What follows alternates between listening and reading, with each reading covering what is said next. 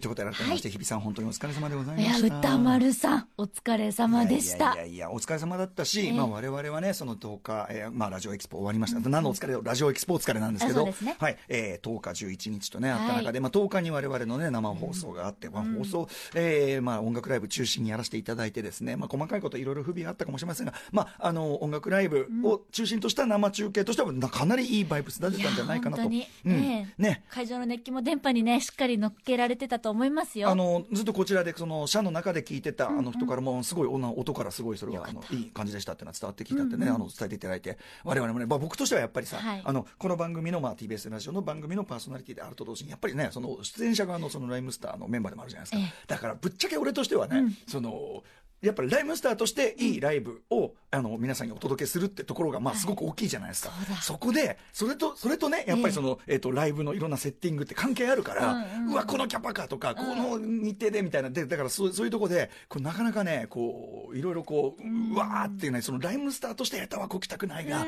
でもまあ TBS ラジオのパーソナリティとしてはもうこれ全体としてはこれは応援もしたいしちょっといろんなことが乗っかりすぎて乗っる、かったんだけど、まあ、最終的にはこれは全てもうあのリスナーの皆さんに助けていただく形で、えー、丸く収まって俺らに関してはね俺らに関してはですよ、え ー他は知りませんけどはい。俺らに関してはまあなんとかやらせていただいてね、うん。でいい感じでねうん。ん打ち上げねねうかなとやって中華街でバーってやってね、そこに、えー、DJ 松永拉致してよ呼んできてね。ね。うん、恋バナするわ。俺がね 翌日のね格闘ゲーム対決ではい。圧をかけて分かるねっつってね何度もね分かるね君って ポンってやってたの。うん、あいつ全然そういう機微が伝わるやつじゃなくてですねボコボコにされましてですね。さすが手先が器用でいらっしゃる。本当にでもね、いや、センスはあると思ったよ、やっぱりね。さすが、もう一回はしてます。さすがやっぱ音ゲー世界一だね。さすがですね、やっぱりね。さすがの。うないさん。初ええまたぶっ飛ばされるから。うん、まあそんなこんなでね、まあ、あの、まあでもみんないろいろね、我々の中では頑張って楽しい思い出も作ったというイベントでございました。そんな中、声が枯れているのは、えー、この2日間にわたってですね、えー、走り回っていろいろやった、えー、それで声かあるけど、まあ要は帰った後もまだ、えっと、留学ごとくセブンで、まあ横浜帰りということもあってね、やっぱり横浜気分、うん、終わらない。この状態でやったらどうかみたいなね。相乗効果で。そしてレベル上げというね、不毛な時間帯に入ってしまいましてですね、ええええええやっぱり寝ないと声は回復しない。こんな声を出してると余計声が枯れてくるのでね、ええ寝てください。頑固でございます。ということで、ちょっとね、後ほど、あの、この終わった後はですね、ええ。あの、ラジオエクスポの話もいいんですがあ、実はちょっとその前に我々ライムスターというかね、私どもがやっていたとある、えーことがありまして、イベントというかね、それについてちょっと実はすごく話したくてしょうがないことがあるんで、あはい。はい、話させていただければはい。と思います。じゃあもうちょっと、もう僕も喉疲れちゃったからええ、日比さんお願いしますよ。やっちゃいますか？やっちゃい。ますよ。やっちゃって。せーのアフター。シックスジャンクション.2月12日水曜日時刻は6時を過ぎました。ラジオでお聞きの方もラジコでお聞きの方もこんばんは。TBS ラジオキーステーションにお送りしているカルチャーキュレーションプログラムアフターシックスジャンクション通称アトロク。パーソナリティは私ラップグループライムスターの歌丸です。そして今夜のパートナーは？はい水曜パートナー TBS アナウンサーの日比麻音子です、はい日比さんあそうだ高校演劇人も本当に素晴らいしかったや本当にたくさんのの方々がね、うん。買ってくださったみたいで澤田記者の本当おかげでございます、ねえありがとうございます、んまあ、あれもねあの高校演劇のあの実際にやってるね皆さんの元にも届くようにいろいろねあれするみたいなんでねまだまだ。浅田君がねええ。はい、えー素晴らしい内容なのでもし機会があればね皆さんねどっかでゲットしていただきたいと思います。ありがとうございました。でですね、はい。あのお話ししたいのはラジオ EXPO もいいんですが、まあね世の中他にもいろいろ面白なことがございましてですねすよ。えー何かと言いますと、はい。その遡ること,、えー、と2日前、ねえー土曜日2月8日にですね我々 RHYMESTER は、えー東京 LINE CUBE 渋谷これ前は渋谷公会堂ですね渋谷公会堂がまあ新しくリニューアルされた状態で今 LINE CUBE 渋谷という名前になってますそちらで開催された、えー新日本製薬 presents SONGS FRIENDS 佐野元春 Café Bohemia このコンサートに出ていたわけです。佐野元春さん。はい。えーまあ、もちろん日本を代表する、ね、ベテランロックシンガーでございます、えーミュージシャンでございます、えーでその佐野さんが1986年に発表したアルバム「 Café Bohemia の」えーを再現するというかトリビュートコンサートみたいな感じで、えー、といろんなアーティストが出てはそのカフェ・ボフェミアの収録曲を、えーまあ、トリビュートカバーして、まあ、それそれを中心にカバーして、まあ、要するに佐野さんに対するオマージュをするというような、えーイベントなんですね、えー音楽プロデューサー武部聡さんが、えー選ぶ100年後も聴き続けてほしい名アルバムというのを、えーそのまあトリビュートするというシリーズの、まあ、第3弾として、えー佐野さんのカフェ・オフェミア。でその中で、まあ、我々がお声掛けいただいて、はい。えーその登場してあの出演されたのはグリム・スパンキーさんであるとか、えー小坂忠さんもベテラン中のベテラン小坂忠さん、えーそしてねえー田中和正さんグレーク・レイブ・バイン、ねあと堂島康平さん中村和義さん山口博さんこれヒートウェーブ、えーそしてザ・ピローズから山中沢夫さんという感じで出ていただく中我々ライムスターがヒップホップ代表、まあ、要するにですね、はい。これ何があったかとあここれちなみにこの様子は3月28日土曜日お昼12時30分から WOWOW で放送されるそうなんですが、うんと、要は我々は、はい。だけは、えー Café Bohemia というこの86年のアルバムではなく、えーそこから遡って2年前84年の、えー VISITORS という佐野さんのアルバムがあってこの中に入っている曲「 Complication Breakdown」という曲を我々1曲だけカバーしたんですね。これどういうことかと言いますと、えーまあ、 Complication Breakdown というのはですね要するに日本語におけるラップ曲日本語ラップ曲の、まあ、かなり初期の試みの有名曲の一つなんですね、えーまだ日本でそれほどやっぱり日本語ラップでラップをするという試みがされてない時代の、えーまあ、一番早いうちの、えー、ところの一つの一つが、 Complication Breakdown 佐野さんの曲なんです、佐野さんは、えーとまあ、1980年代、まあずまあ、ずっと活躍されてもうすでに日本で成功されてたんですが、え1年間にニューヨークに、まあ、音楽修行という形で滞在されて、まあ、1982から3ぐらいなのかな、えー滞在されて。でその時期というのはまさに、えー、とヒップホップのですね本当の黎明期は1973年、えーニューヨークのブロンクスという地域から発生したんですけど、まあ、そこから10年ぐらい経って、えーあ Complication シェ Shakedown してした Complication Shakedown。あのね、えー、と10年ぐらい経って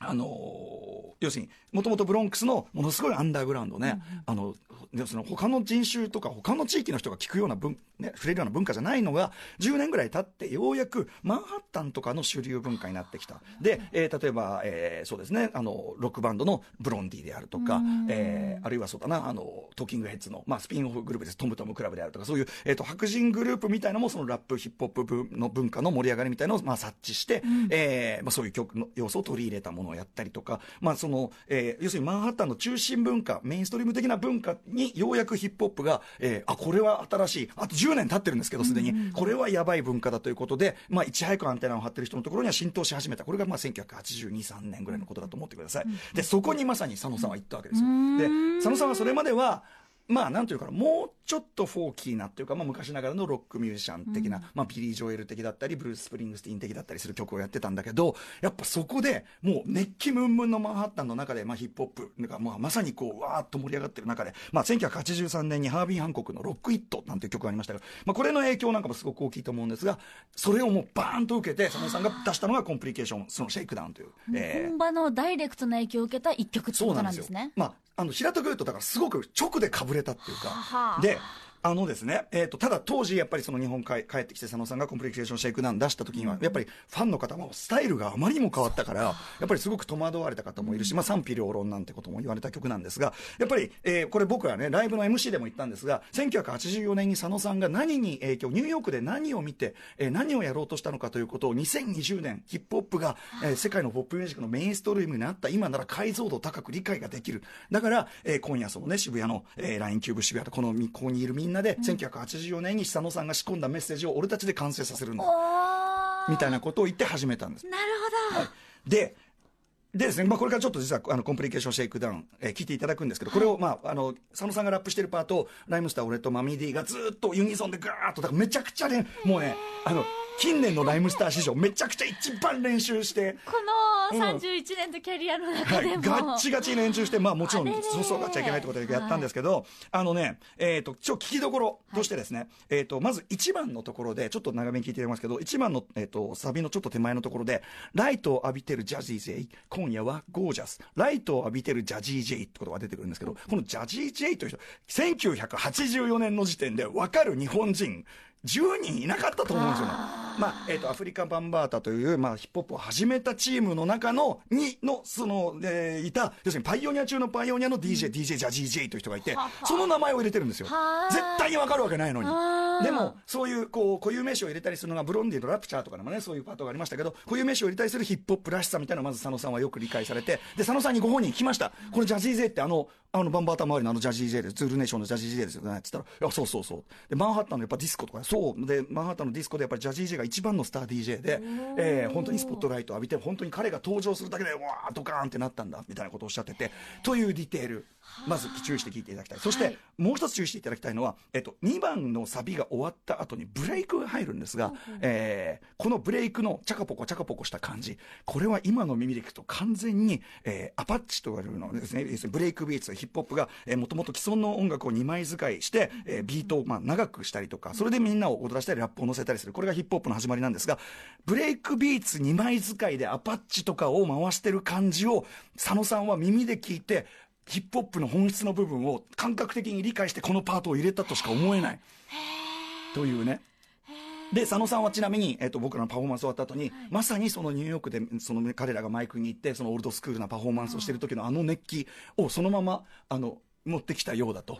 で、初めてだからそのコンプリケーション、えっ、と、シェイクダウンという曲が初めて正しく解釈された気がするなんてこともおっしゃっていただきましたし、あと、歌詞の内容についていろいろこう、あの、打ち上げの歩くさ、歩く道の廊下でいろいろ僕は質問してたんですけど、気分的には、えー、ボブ・ディランがヒップホップと出会ったらとか、そういうぐらいのバランスの中身をちょっとトライしてみたなんてこともおっしゃってました。はい。えー、では、えー、前置きは長くなりました。お聞きください。1984年、佐野元春さんで、コンプリケーションシェイクダウン。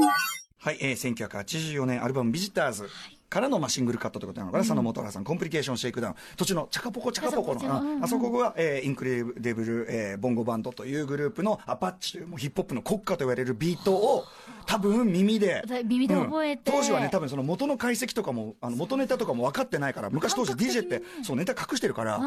耳で聞いて、こういうこのパートがヒップホップなんだって本質を佐野さんは掴んでた